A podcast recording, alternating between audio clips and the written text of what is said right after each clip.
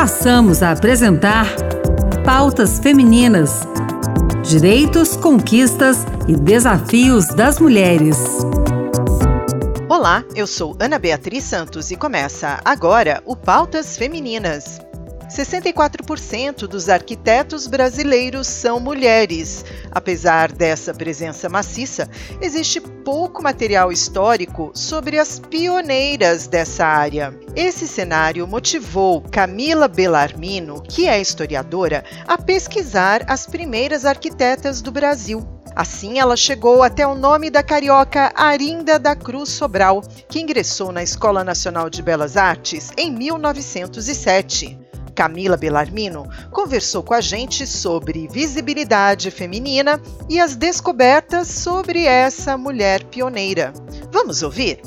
E hoje nós vamos conversar com Camila Almeida Bellarmino. Ela está fazendo uma pesquisa de doutorado na área de teoria e história da arquitetura e urbanismo. E aí você você descobriu uma história de uma mulher chamada Arinda da Cruz Sobral, que é uhum. a primeira arquiteta mulher do Brasil. Uhum. Camila, como que você chegou a essa história? pesquisa, ela parte de uma, de uma de conversas com as minhas alunas e as minhas alunas sempre me perguntavam, sempre me interpelavam durante as aulas, onde estão as arquitetas? Onde estão as arquitetas na história? E daí que eu fui buscar as respostas, né? E não encontrava. E como historiadora, eu falei, bom, tenho que ir atrás das fontes, dos documentos. Não é possível que é, nenhuma mulher tenha é, se matriculado em algum curso de arquitetura há, há 60, 80 anos. E eu comecei através da, da pesquisa das nas fontes, documentação da Escola Nacional de Belas Artes, que é a primeira escola é, que oferece o curso de arquitetura no Brasil desde 1816, quando ela é fundada. A partir daí, nessa documentação, registros de diplomas, né, presença, é, enfim, aulas, eu pude encontrar essa personagem, que foi a Arinda da Cruz Sobral. Em que ano que ela começou a estudar arquitetura? Ela começa no ano de 1907 e obtém o diploma em 1914. E ela, e ela trabalhou efetivamente como arquiteta ou ela apenas estudou para ter, um, ter uhum. uma, uma bagagem cultural maior? Como que foi isso? É, como a minha pesquisa continua, né, ela está em andamento, eu tenho buscado mais dados sobre a Arinda, sobre outras também, né? Eu fiz uma, uma listagem de 28 mulheres que se matricularam no curso de arquitetura desde 1907. E a Arinda, ela era professora é, municipal, né, dos primeiros anos, do, do que a gente chama hoje, né, fundamental. E, assim, o que eu encontro da trajetória dela, até o final da sua vida, sempre, assim, muitas referências dela enquanto professora municipal, né, muito atuante, sempre aparecendo né, nos jornais, com as atividades. E a única obra que eu encontrei da Arinda é a, a, o projeto da Capela São Silvestre, que fica no caminho para o Cristo Redentor, né, aqui no Rio de Janeiro, uma área bem conhecida. Então acredito que ela tenha assim feito, né, fez o curso de arquitetura, fez esse esse projeto enquanto estava terminando o curso e depois ela seguiu na sua carreira como professora, que já devia estar inclusive consolidada no momento que ela termina, né, o curso. E no, no momento que a Arinda estava é, realizando o projeto da capela, que ela estava estudando na EMBA, eu encontrei fontes, né, jornais da época, é, falando né, que a Arinda era a primeira arquiteta da EMBA. É, quando ela faz o projeto da capela também, essa informação também é, é reforçada, né, que ela está fazendo o projeto da capela e que a Arinda é a primeira mulher a se formar arquitetura no Brasil e etc. Então, assim, é bem interessante o quanto isso foi é, demonstrado na época, né? O fato dela ser a primeira estudante de arquitetura mulher da Escola Nacional de Belas Artes, através dos jornais.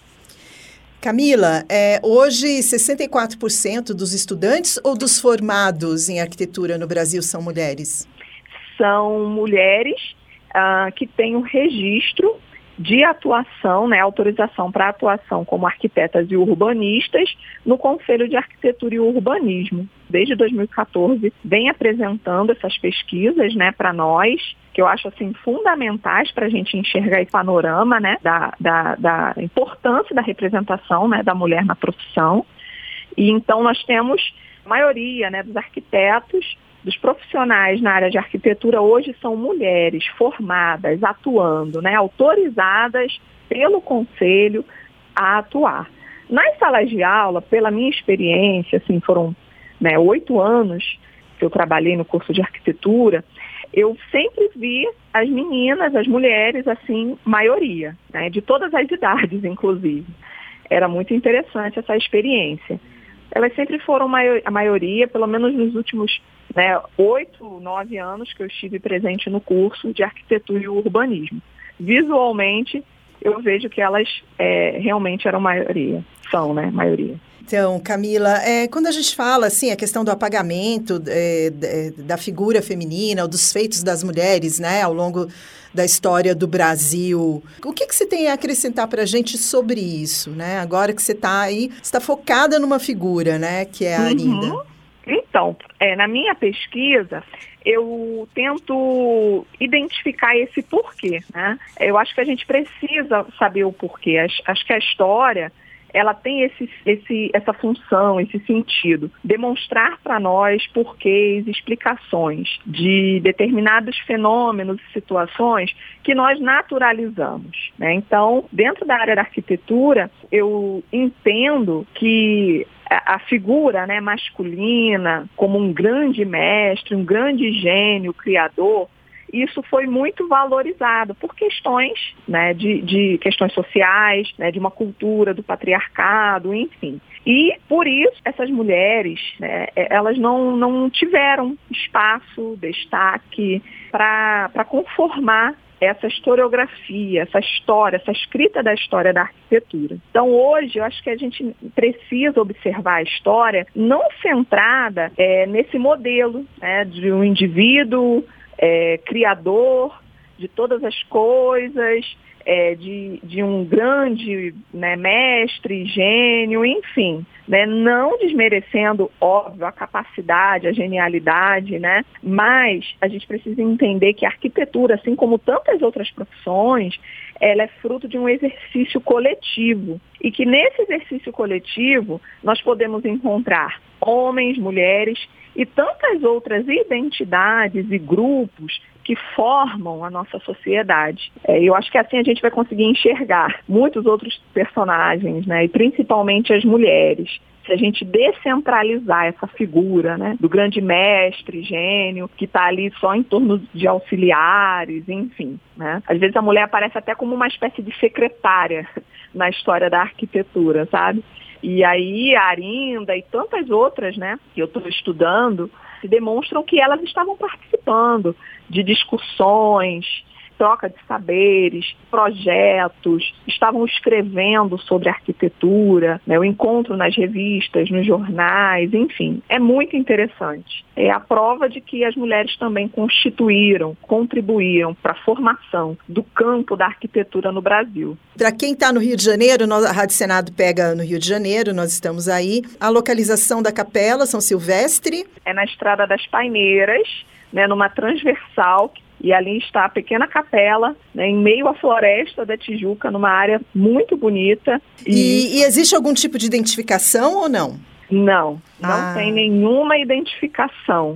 Inclusive, esse é um dos meus objetivos práticos né, é, da minha tese. E o meu objetivo agora é o reconhecimento, junto né, às autoridades locais, da figura da Arinda como projetista, né, arquiteta que projetou a capela, com o nome dela, a data, enfim. Estou correndo atrás disso aí para que esse reconhecimento possa ser feito e quem estiver no local possa visitar e saber de fato que a primeira arquiteta realizou aquela obra. Se você se interessou por esse tema, o contato da Camila Belarmino é cbelarmino@usp.br. Repetindo, cbelarmino@usp.br. Pautas Femininas termina aqui. Esse programa teve produção e apresentação de Ana Beatriz Santos e trabalhos técnicos de Antônio Carlos Soares. Obrigada pela sintonia e até mais.